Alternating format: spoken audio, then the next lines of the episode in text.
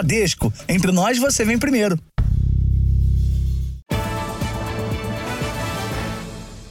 Olá, boa noite. Boa noite. O número de apreensões de drogas no estado de São Paulo subiu 37% nos oito primeiros meses do ano, em comparação ao mesmo período do ano passado. Foram encontrados nove locais de distribuição com grande quantidade de drogas.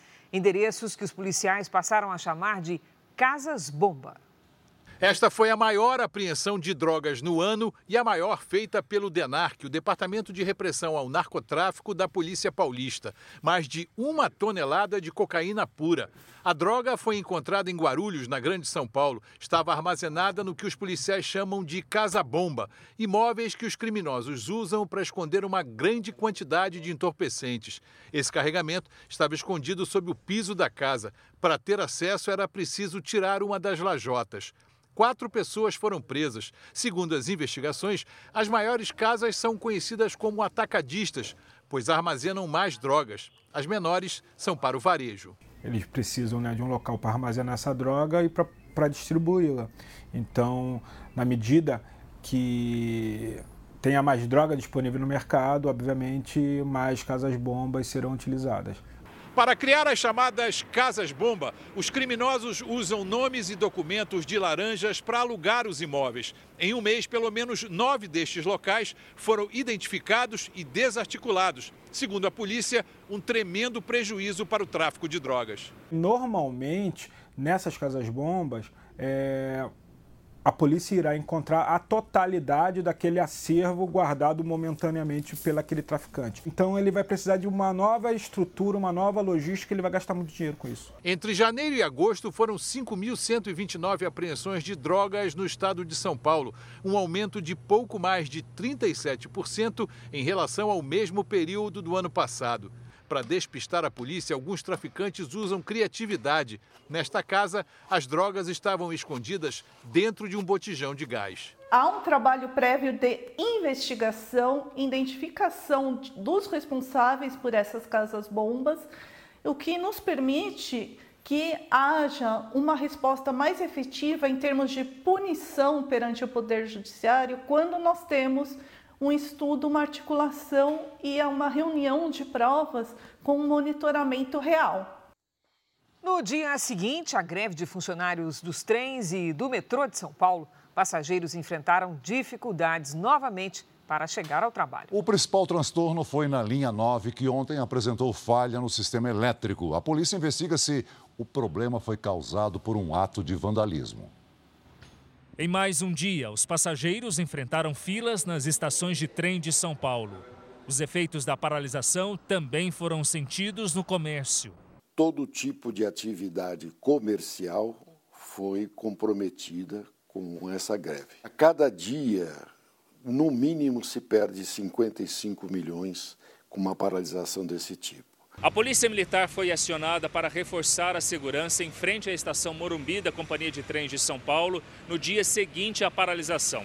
Existe uma investigação em andamento de um possível ato de vandalismo lá na estação, perto da plataforma, em pleno caos do transporte público na capital paulista. A polícia abriu um inquérito de perigo de desastre ferroviário para apurar a falha ontem à tarde no sistema elétrico da linha 9 Esmeralda administrada pela iniciativa privada.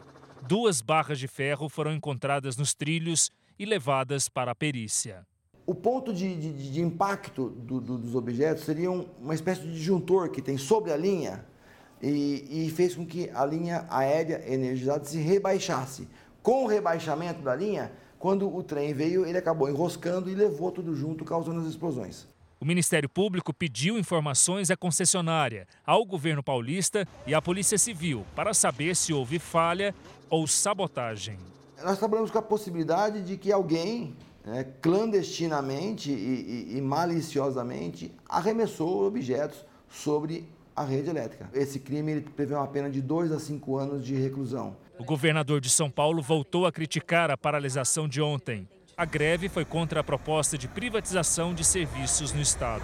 A discordância não pode levar você a tirar o transporte das pessoas. Está errado. Está errado. Impondo sofrimento Há vários e vários pais de família que precisam do transporte para trabalhar, para se locomover, para chegar na entrevista de emprego. Os ônibus seguiram lotados. A gente acorda cedo, sai de casa super cedo, é, chega tarde no trabalho, atrasa os nossos compromissos e infelizmente não tem o que fazer, né? Porque a gente fica refém do transporte. Uma forte chuva no fim da tarde de hoje provocou congestionamentos na capital paulista. Às quatro horas da tarde, toda a cidade entrou em estado de atenção. Em alguns pontos, houve alagamentos. A Zona Leste concentrou o maior volume de chuva. Segundo a Prefeitura da capital, o aeroporto de Guarulhos registrou rajadas de vento de mais de 50 quilômetros por hora. Às 6 horas da tarde, a capital paulista teve recorde de 887 quilômetros de congestionamento nas principais vias da cidade. Veja agora outras notícias do dia. Comissão do Senado aprova emenda que limita decisões individuais de ministros do Supremo. Vice-presidente Geraldo Alckmin visita áreas atingidas pela seca na região norte. Polícia conclui investigação e aponta a imprudência de pilotos em acidente que matou Marília Mendonça.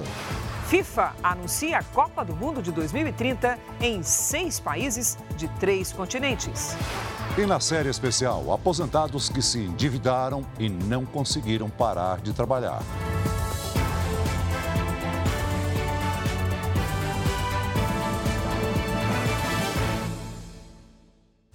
Oferecimento Consórcio Bradesco. Conquiste sua casa nova sem juros e sem entrada.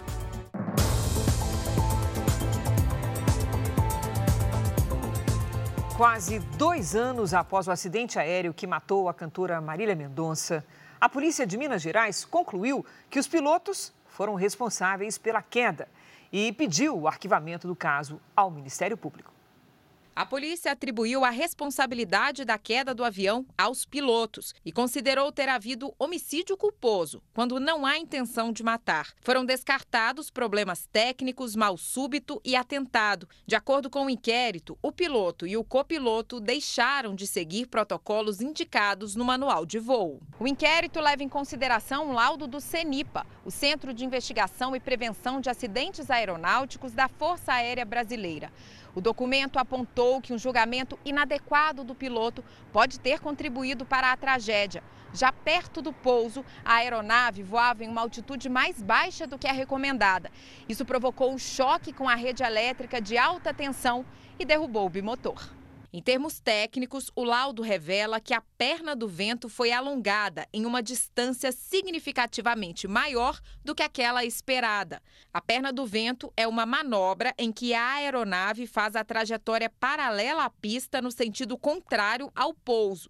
É usada para aproximação antes da descida, mas os pilotos avançaram mais do que era necessário e entraram numa área perigosa.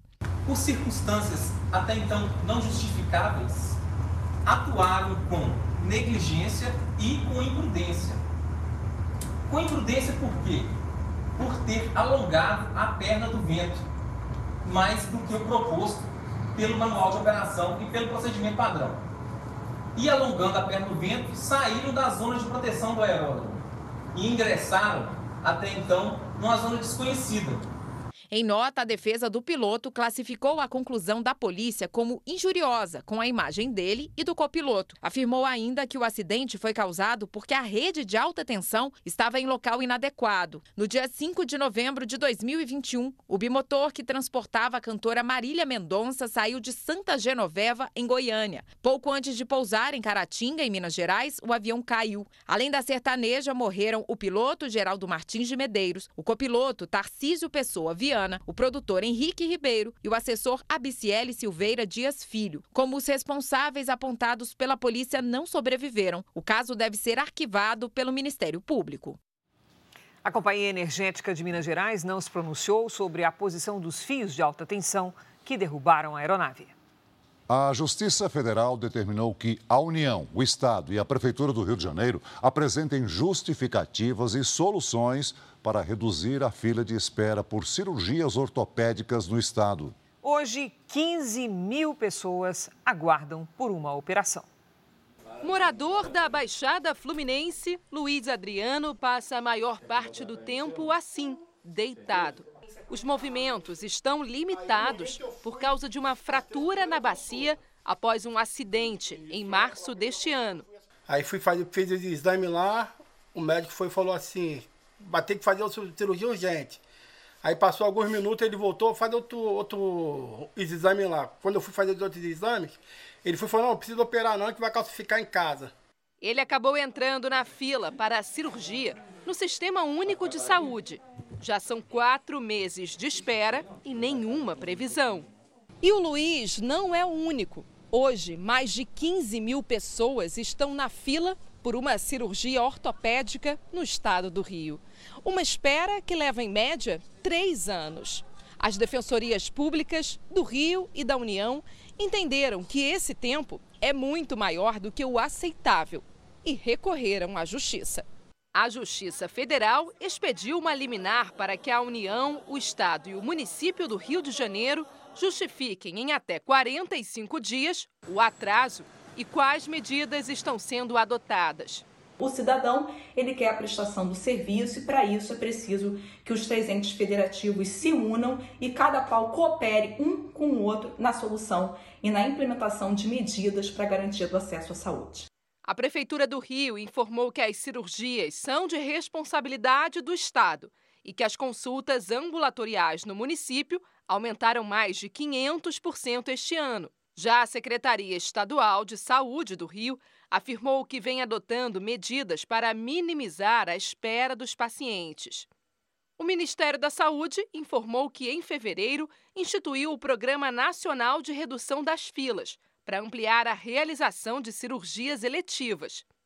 É o que espera o Luiz Adriano. O mototaxista segue com esperança de receber uma boa notícia, às vésperas do aniversário. E eu passar o final do ano deitado numa cama, sem ter operado, para mim não pode. Eu vou fazer aniversário agora dia 19 de outubro. O meu maior presente seria a minha cirurgia.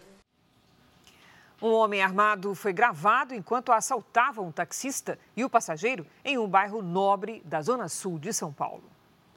O vídeo que registra a ação começa com o ladrão inclinado para dentro do carro. Em seguida, ele bate com a arma no vidro até que o passageiro abra o vidro. A situação fica tensa. O homem tenta tirar a arma da mão do criminoso, que na sequência puxa o que parece ser um celular. Ele volta a abordar o taxista e exige que outros objetos sejam entregues. Após o roubo, o assaltante fugiu. Até agora, ninguém foi preso.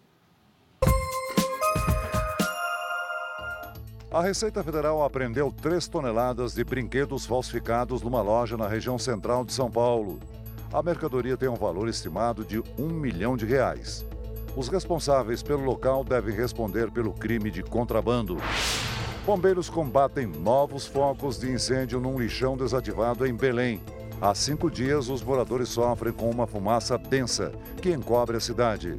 O calor intenso, a estiagem e os ventos fortes contribuem para o aumento do fogo.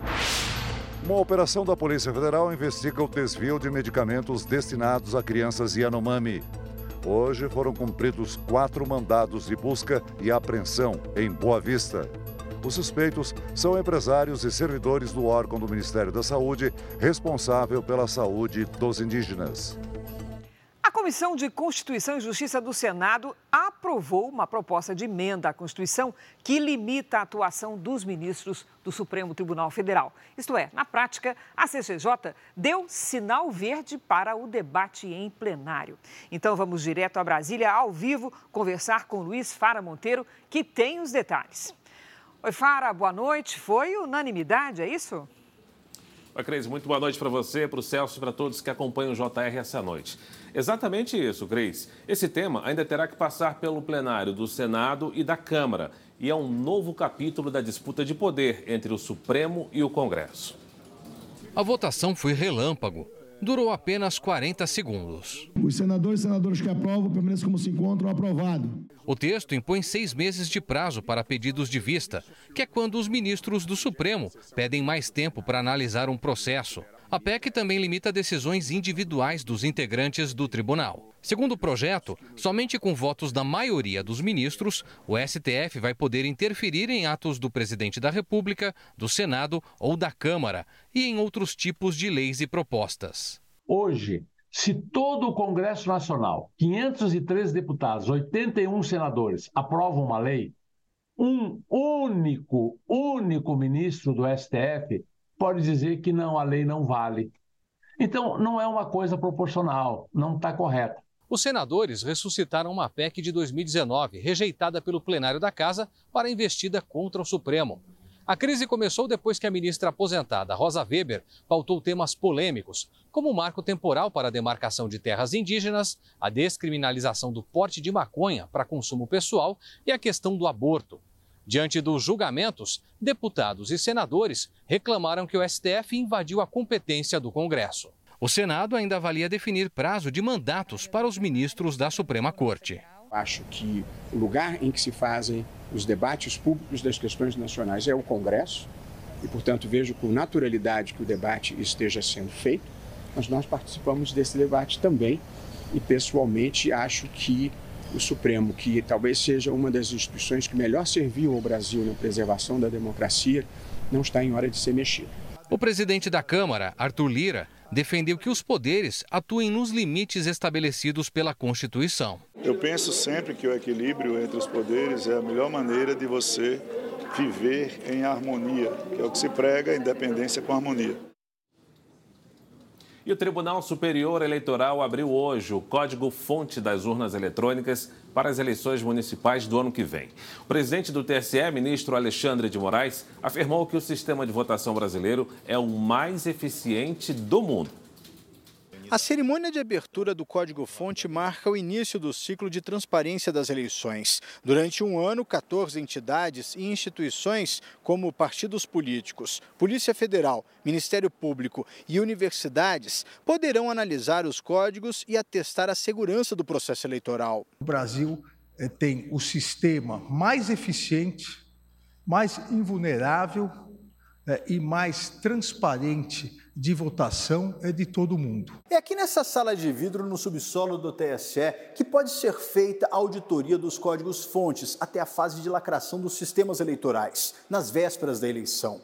O código-fonte é um conjunto de comandos escritos em linguagem computacional que determina como funciona a urna eletrônica. Com a abertura do código, as entidades fiscalizadoras poderão conhecer esses comandos e testar possíveis falhas do sistema, o que nunca aconteceu desde que as urnas eletrônicas passaram a ser utilizadas aqui no Brasil, em 1996. O presidente do tribunal, Alexandre de Moraes, e a vice, Carmen Lúcia, levaram os representantes das entidades fiscalizadoras para conhecer o local. Daqui a pouco eu volto com outras notícias direto da redação do JR aqui em Brasília. Voltamos ao estúdio com Cris e Celso em São Paulo. É já, Fara. Em menos de 24 horas, cidades do Rio Grande do Sul e de Santa Catarina registraram volume de chuva bem acima do esperado para o mês inteiro. No Rio Grande do Sul, a chuva veio acompanhada de raios e granizo. Na capital, os moradores registraram o tamanho das pedras e gelo. Em Ibiã, Santa Catarina, o temporal deixou famílias ilhadas. Carros ficaram submersos. Em algumas ruas, a água atingiu o teto das casas. A prefeitura decretou situação de emergência. A situação se repetiu em Jaraguá do Sul. A cidade ficou debaixo d'água. Em Camboriú, a enxurrada arrastou um carro com uma idosa. Moradores tentaram resgatar a motorista, mas o veículo só parou depois de bater numa mureta. No Paraná, um tornado atingiu a cidade de Cascavel. As rajadas passaram dos 200 km por hora e destelharam imóveis, retorceram estruturas e derrubaram árvores. Então vamos saber com a Lidiane Sayuri se a região sul deve permanecer em alerta para temporais nesta quinta-feira. Oi, Lid, boa noite.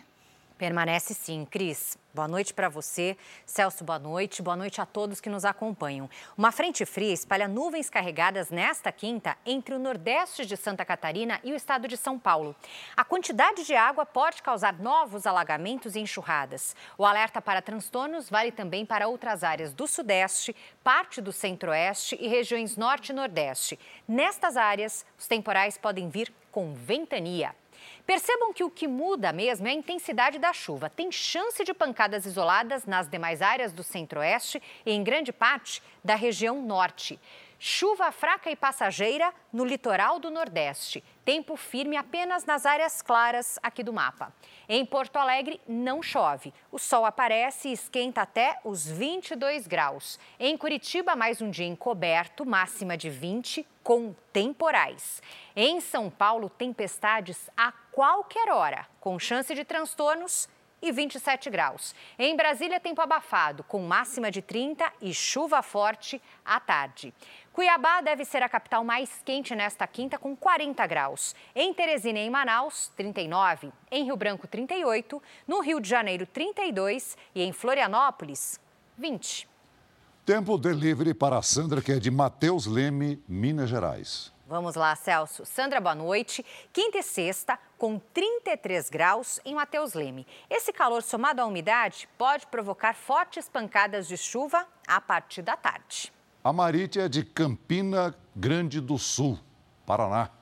Vamos lá, Maritia, boa noite. Sua cidade está na rota dos temporais amanhã. O dia fica encoberto e a máxima não passa dos 20 graus. Se cuide. Faça como eles e mande seu pedido pelas redes sociais com a hashtag você no JR. Cris, Celso. Valeu, Lid. Até amanhã, Lid. O vice-presidente Geraldo Alckmin viajou a Manaus para acompanhar as ações de enfrentamento à estiagem. A seca que afeta os rios do Amazonas atinge mais de 200 mil pessoas no estado. O vice-presidente da República e ministro do Desenvolvimento, Indústria, Comércio e Serviços, Geraldo Alckmin, chegou a Manaus pela manhã. Ele visitou o porto da capital amazonense e sobrevoou as áreas afetadas pela vazante. Durante a tarde, Alckmin e a comitiva de ministros se reuniram na sede do governo do Amazonas para definir as ações de enfrentamento à estiagem. Dos 62 municípios amazonenses, somente dois não foram afetados pela seca. O número de cidades em situação de emergência não para de subir. Entre as medidas anunciadas pelo governo federal está a antecipação de alguns auxílios, como o Bolsa Família e o Seguro Defeso. Também aqueles que, agricultores do Pronaf, que tiverem perda de sua produção, será feito o pagamento de seguro integral. Cerca de 200 mil pessoas sofrem com a escassez de água potável, de alimentos e a dificuldade de transporte, que costuma ser feito em embarcações pelos rios. O vice-presidente anunciou um plano para tentar minimizar a situação. O Ministério de Portos e Aeroportos e o DENIT, Ministério dos Transportes, também eh, já está trabalhando para em 15 dias contratar a dragagem no Rio Madeira. O cenário trouxe para discussão a pavimentação da rodovia BR-319, que liga Manaus a Porto Velho. A ministra do Meio Ambiente, Marina Silva, falou sobre os estudos que devem decidir sobre as obras do projeto. Se as respostas técnicas são dadas de forma a preservar o meio ambiente, o IBAMA vai analisar se concede ou não a licença. O governo federal também anunciou o envio de quase 200 brigadistas para atuar no combate às queimadas no Amazonas. Os Estados Unidos realizaram hoje um teste do sistema de alertas de emergência com toda a população do país. O teste começou às 3h20 da tarde pelo horário de Brasília. Eu acabo de receber o alerta aqui no meu telefone pessoal e veja, também chegou a mensagem no meu telefone de trabalho. Aqui funcionou. É a terceira vez que a Defesa Civil dos Estados Unidos faz testes desse tipo com toda a população. O alarme faz parte de uma simulação nacional que também inclui a veiculação de mensagens pelas redes de rádio e televisão. Pelo país, foram mais de 300 milhões de aparelhos que receberam um áudio estridente e uma mensagem de texto. Este é um teste do Sistema Nacional de Alerta de Emergência. Nenhuma ação é necessária, dizia o alerta.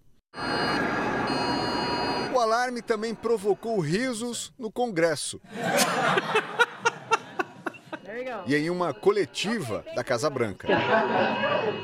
O próximo aviso pode salvar a sua vida e a vida daqueles que você ama, afirmou a coordenadora da agência de emergências.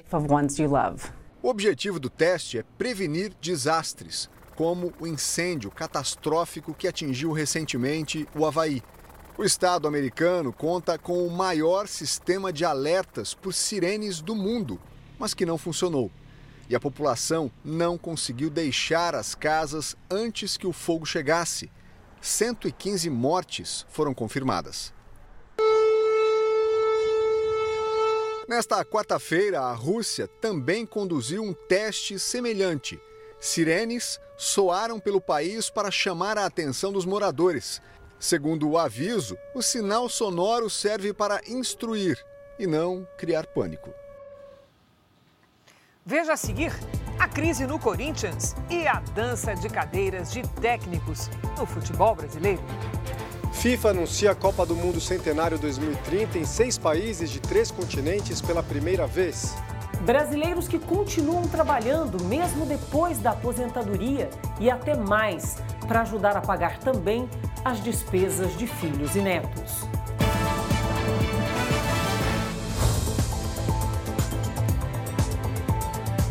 A FIFA anunciou que a Copa do Mundo de 2030 vai acontecer em seis países. O ano marca o centenário da competição. Mas especialistas esportivos estão preocupados com a logística, já que o Mundial vai ser sediado em três continentes ao mesmo tempo. O centenário da Copa promete ser um evento sem fronteiras e em movimento. O Mundial de 2030 vai ser jogado em seis países de três continentes. Uruguai, Argentina e Paraguai, na América Latina, vão sediar os jogos de abertura das respectivas seleções. O restante da Copa acontecerá em Portugal e Espanha, na Europa, e no Marrocos, na África. As seleções dos seis países já estão automaticamente classificadas. Em 2030, teremos uma presença global única, acolhendo e unindo o mundo enquanto celebramos o belo jogo, declarou Gianni Infantino, presidente da FIFA. Dinheiro. A Copa em três continentes diferentes, vamos deixar bem claro, movimenta muito mais dinheiro que fosse num país só. E mais lucro para a FIFA, porque assim, são mais federações agraciadas, mais transmissões, mais estádios construídos basicamente de graça. A primeira partida vai acontecer no Estádio Centenário, no Uruguai, onde a seleção da casa conquistou a primeira Copa do Mundo em 1930. Nas redes sociais, o presidente da Conmebol, Alejandro Domingues, escreveu: A Copa do Mundo Centenário 2030 iniciará onde tudo começou. Espanhóis e portugueses também se emocionaram com a escolha dos países. Este turista português ficou sabendo quando passeava pelas ruas de Madrid, na Espanha. Acho que é interessante ver os vários países estarem, estarem unidos e estarem juntos nesta, para esta grande competição a nível mundial. Esta espanhola disse que achou muito legal porque é uma grande oportunidade para conseguir algum turismo. Então é uma ótima chance para aproveitar. O que intriga os especialistas em eventos esportivos é a dificuldade logística que será enfrentada pelas seleções, profissionais de imprensa e principalmente os torcedores. Como planejar deslocamentos tão grandes? Para se ter uma ideia, mais de 10 mil quilômetros separam Buenos Aires, na Argentina, de Madrid, na Espanha. É claro que quando você olha Espanha, Portugal e Marrocos, é, territorialmente, logisticamente, faz todo sentido. Agora, quando você agrega a América do Sul, é, inevitavelmente isso trará algumas dificuldades. A FIFA também anunciou que o Mundial seguinte, em 2034, vai ser na Ásia e ou na Oceania. Os aspectos econômicos e políticos, para mim, eles, estão muito mais à frente uh, da qualidade do jogo.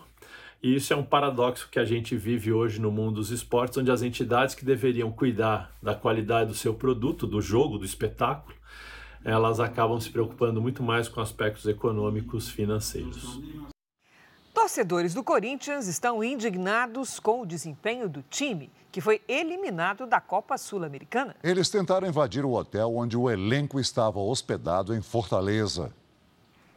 Nem o rei do vestiário deu jeito no timão. E bem que o Pô fechou Luxemburgo tentou. Quem vai aflorar o talento? Quem vai fazer o gol? Hoje não interessa. Alguém vai fazer o gol. Mas nós vamos ganhar. Alguém vai fazer o gol, mas nós vamos ganhar. Vanderlei Luxemburgo ficou menos de quatro meses no cargo e deu lugar a Mano Menezes, o quarto técnico na temporada. Mas a esperança virou desespero. Desde que Mano foi anunciado, o Corinthians não venceu.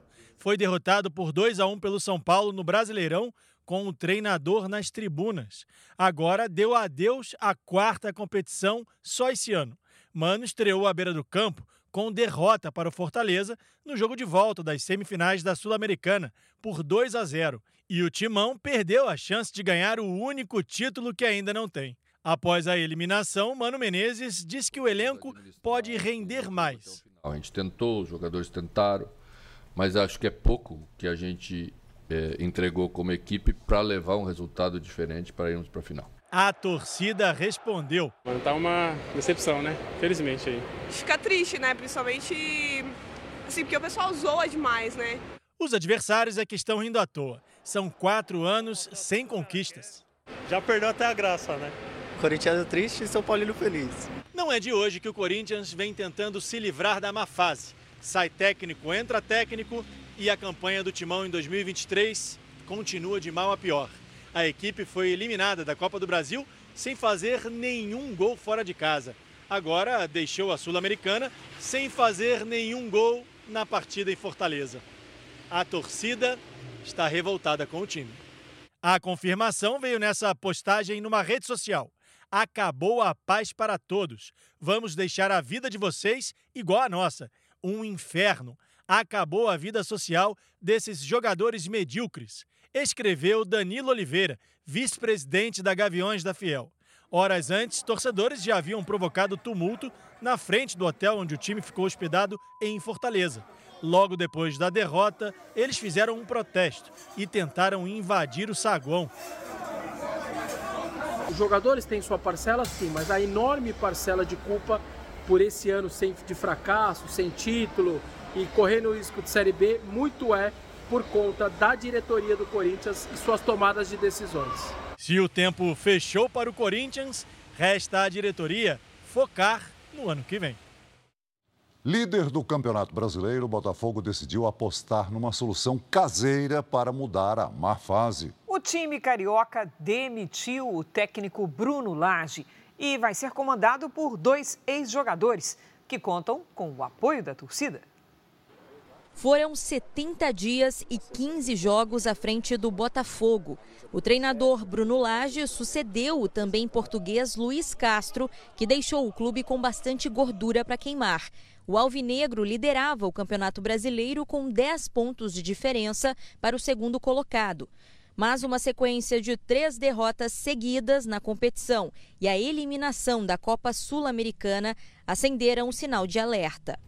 A gota d'água foi deixar o artilheiro do campeonato Tiquinho Soares no banco na última segunda-feira contra o Goiás. O atacante entrou no segundo tempo e garantiu o empate. Só que o torcedor não perdoou o técnico Bruno Lage. Esse cara não sabe, não entende muito bem do futebol brasileiro, não. O Botafogo está muito completo, o grupo tá, quer ganhar e o técnico estava atrapalhando. A demissão de Bruno Lage foi divulgada oficialmente pelo Botafogo pelas redes sociais. A nota informa que, apesar do início do técnico português com 10 jogos de invencibilidade, os últimos resultados não foram os esperados pelo clube. A solução para o comando do time foi encontrada em casa. O ex-jogador do Alvinegro, Lúcio Flávio, auxiliar permanente, será o treinador interino. Joel Carli, recém-aposentado da zaga alvinegra, foi escolhido como assistente. Decisões que devolveram a confiança no título do Brasileirão para quem acompanha o dia a dia do clube. Criou-se um clima muito pesado em relação ao técnico após o empate contra o Goiás na última segunda-feira. E a demissão acabou sendo o caminho mais prático e fácil No rival Flamengo, a cadeira de técnico ainda está vazia. O argentino Jorge Sampaoli foi demitido na semana passada. A diretoria tenta contratar Tite, ex-técnico da seleção brasileira. O nome conta com a simpatia dos torcedores. É um técnico de grupo, é um técnico que vai trazer um lado mais família para o Flamengo, que pode recuperar um, um, um, pouco desse elenco aí, né, que é um elenco forte, pode ajudar nessa reformulação e em criar, é, no caso, um novo elenco vencedor. A equipe feminina de ginástica artística do Brasil conquistou a medalha de prata inédita no Mundial disputado na Bélgica. Juntas, Rebeca Andrade, Flávia Saraiva, Jade Barbosa, Lohane Oliveira e Júlia Soares somaram mais que, mais que 165 pontos, ficando atrás apenas dos Estados Unidos, que passaram dos 167 pontos. Foi o melhor resultado do Brasil na história da competição a seleção brasileira ainda conquistou a vaga olímpica para a equipe feminina. Espetacular, né? A Comissão de Constituição e Justiça do Senado aprovou hoje a proposta de emenda à Constituição que permite a venda de plasma sanguíneo no Brasil. A ideia tem provocado polêmica porque pode interferir na doação de sangue em todo o país. Na CCJ, o projeto que permite a venda do plasma foi aprovado por 15 votos a 11. O texto ainda vai ao plenário do Senado. Eu espero que com, com essa decisão a gente consiga dar mais acesso para trazer, trazer empresas para investir no país em inovação, que é fundamental para a fabricação desses segundos derivados, que são muito importantes para o tratamento de doenças raras. Nós votamos contra, porque achamos que é, é, é, plasma, que é um componente do sangue, não é mercadoria. Assim, inclusive abre um leque para que outros órgãos possam ser comercializados, o que nós somos contra. O plasma é usado na fabricação dos chamados hemoderivados. Medicamentos que combatem doenças como hemofilia, câncer e imunodeficiência, dentre outras. A parte líquida do sangue é composta por água, sais minerais e proteínas. O Rodrigo é hemofílico e três vezes por semana usa um remédio derivado do plasma para regular a coagulação. Uma medicação de alto custo que no Brasil só é oferecida pelo SUS. Ele teme que haja desabastecimento se as empresas deixarem de vender para o sistema público. Meu receio é que isso se torne um, uma questão muito comercial e a indústria possa deixar de fornecer para o SUS e de repente exportar esse, esse produto, esses derivados. A Constituição proíbe a comercialização de órgãos e tecidos humanos, incluindo o sangue e derivados. Hoje no Brasil, a estatal Hemobras é a única autorizada a utilizar o plasma coletado no país para produzir medicamentos. É com essa exclusividade que a PEC quer acabar. A proposta permite a atuação de empresas privadas na produção e comercialização de hemoderivados e pode abrir espaço para que doadores recebam uma compensação financeira. O Ministério da Saúde é contra a proposta. Não podemos admitir retrocessos, uma vez que temos o SUS e toda a hemorrede consolidada. É, o Brasil é referência no que tange o sangue e a doação uma vez que é segura, igualitária, democrática e universal. Já a Associação Brasileira de Banco de Sangue defende a participação do setor privado na produção de hemoderivados. A PEC, primeiro, é muito importante porque ela vem resolver um problema crônico no país, que é a falta de medicação. Então você vai ter uma indústria, vai desenvolver tecnologia no Brasil, mas principalmente vai ter remédio para a população. Em Cuiabá, duas pessoas morreram quando um avião de pequeno porte explodiu depois de derrapar na pista ao tentar decolar. Uma câmera de segurança registrou quando uma das asas da aeronave toca o asfalto. O avião derrapa e, em seguida, bate na estrutura de um galpão e explode. O acidente aconteceu em uma pista particular de uma empresa. A identidade das vítimas não foi divulgada. As causas do acidente serão investigadas. Veja a seguir: Senado aprova projeto que cria mercado de crédito de carbono para reduzir a poluição. Como o desemprego afeta duplamente os idosos e pode ser o início de um processo de endividamento. No próximo bloco.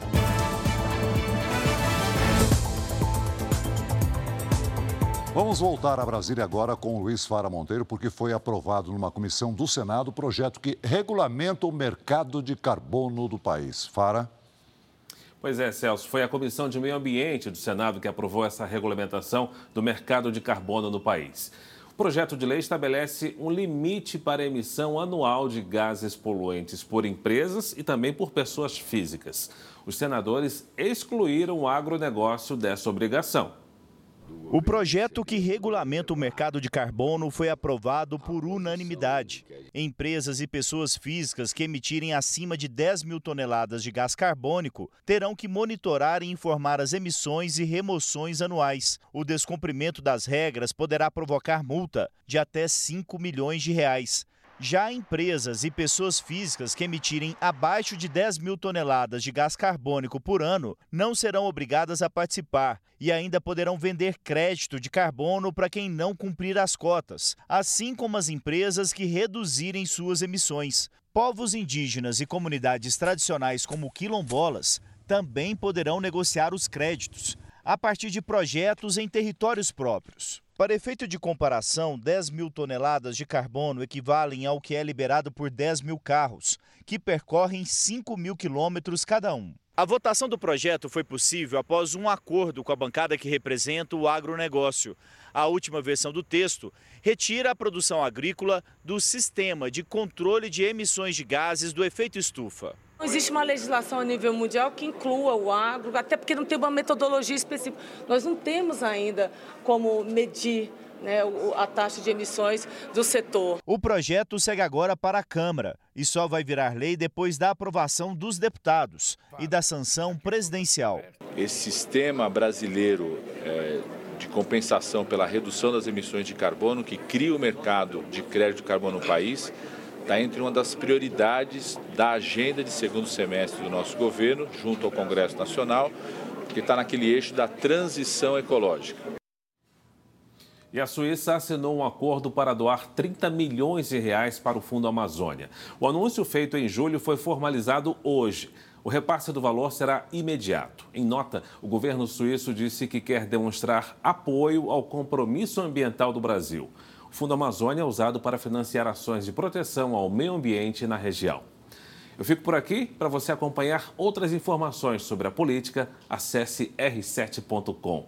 Nós voltamos ao estúdio do JR em São Paulo. Cris e Celso. Obrigado, Fara. O Ministério da Justiça adiou o envio de 300 agentes e 50 veículos da Força Nacional para reforçar a segurança no Rio de Janeiro. O Ministério Público Federal havia questionado se o envio da tropa está de acordo com as orientações do Supremo Tribunal Federal para garantir os direitos dos moradores das comunidades o secretário executivo do Ministério, Ricardo Capelli, deve viajar ao Rio de Janeiro nos próximos dias para se reunir com o Ministério Público e tentar destravar o envio da Força Nacional. O Departamento de Justiça dos Estados Unidos acusa o Google de usar métodos ilegais para aumentar o lucro com os anúncios. Um executivo da empresa disse hoje que a gigante de tecnologia usa uma fórmula para decidir quais anúncios serão publicados em sites parceiros. E essa fórmula poderia ser ajustada para aumentar os valores e favorecer produtos oferecidos pelo próprio Google. As declarações foram dadas durante julgamento sobre práticas ilegais contra a concorrência. A companhia americana nega qualquer irregularidade.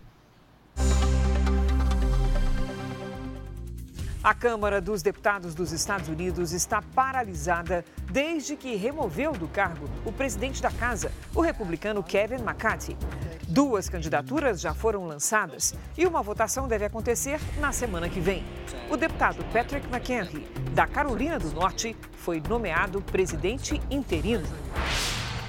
Três cientistas que desenvolvem pesquisas nos Estados Unidos ganharam o Prêmio Nobel de Química deste ano pela descoberta dos pontos quânticos.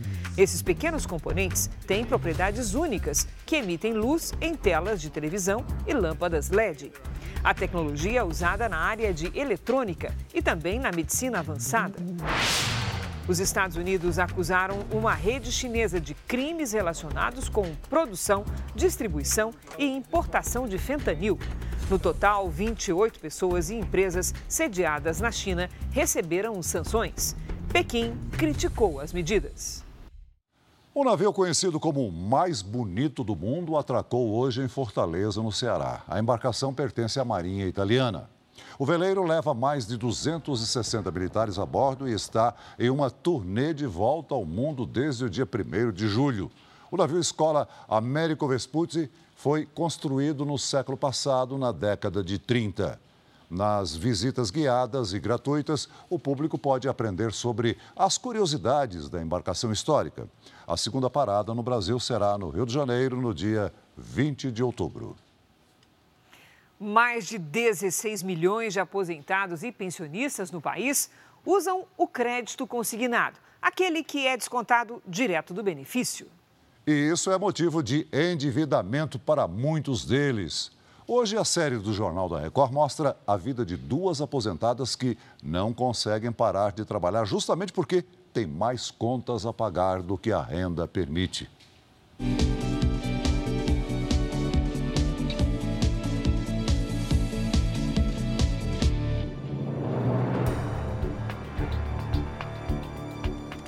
Mais de três décadas trabalhando na mesma empresa. 30 anos, 6 meses e 29 dias. A carteira de trabalho, sempre em dia, anunciava ano a ano a aproximação da tão esperada aposentadoria. Nem a lealdade ao primeiro e único patrão foi o suficiente quando chegou a hora de descansar. Primeiro ofício, primeira carteira de trabalho. O tempo de contribuição varia, mas em média nós brasileiros gastamos entre 30 e 40 anos para nos aposentar.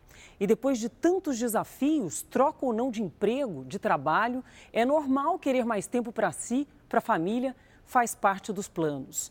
Só que quando essa hora tão sonhada chega, para muitos trabalhadores, a aposentadoria mesmo só da carteira e começa uma nova fase. Eu falava isso mesmo, eu vou viajar, eu vou conhecer o Brasil, eu vou ter meu carro, eu vou fazer um monte de coisa, mas infelizmente não é bem assim não. A renda da Márcia, depois que ela se aposentou há sete anos, caiu bastante. Ela ainda teve que ajudar os filhos como pôde, porque estavam desempregados. E aí veio o maior problema.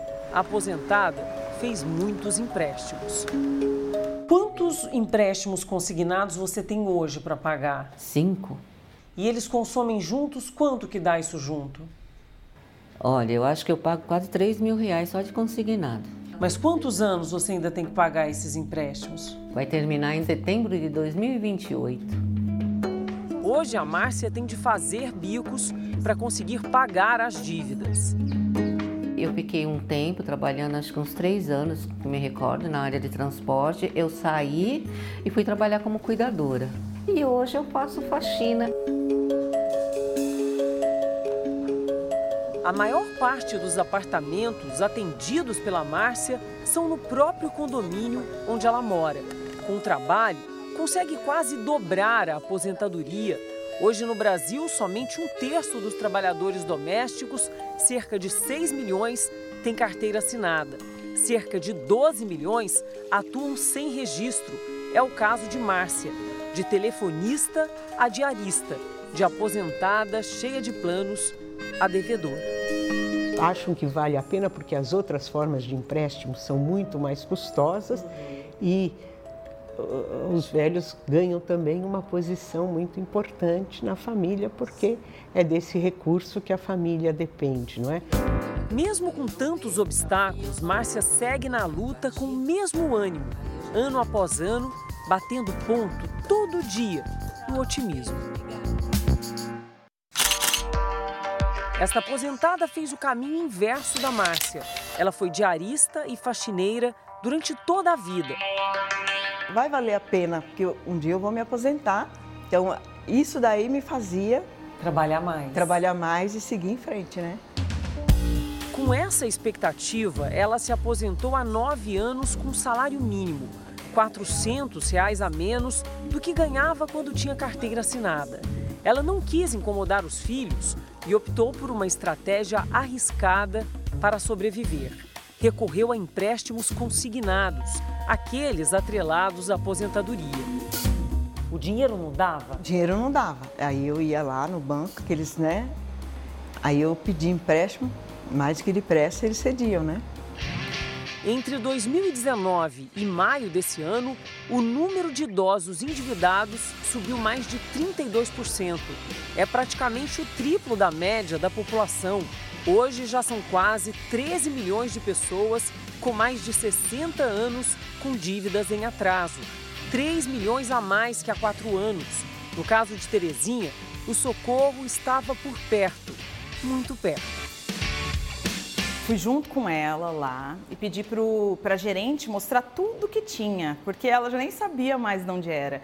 Porque era um maior, depois ia um menorzinho, todo mês ia liberando um pouquinho e meio que persuadiam ela. Tereza contou com o apoio dos filhos e também passou aos 69 anos por uma reeducação financeira. Um novo cenário se abriu.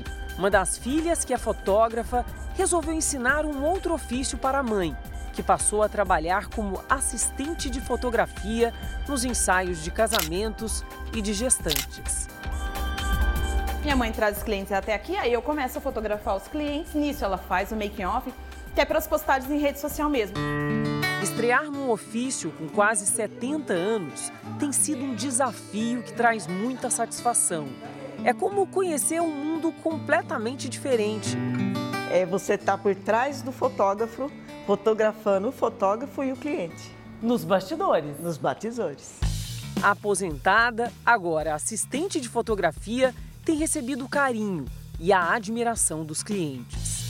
Por que não fazer o que gosta, trabalhar com quem a gente ama, ainda mais ela, com a filha, né, que deve ser um orgulho para ela.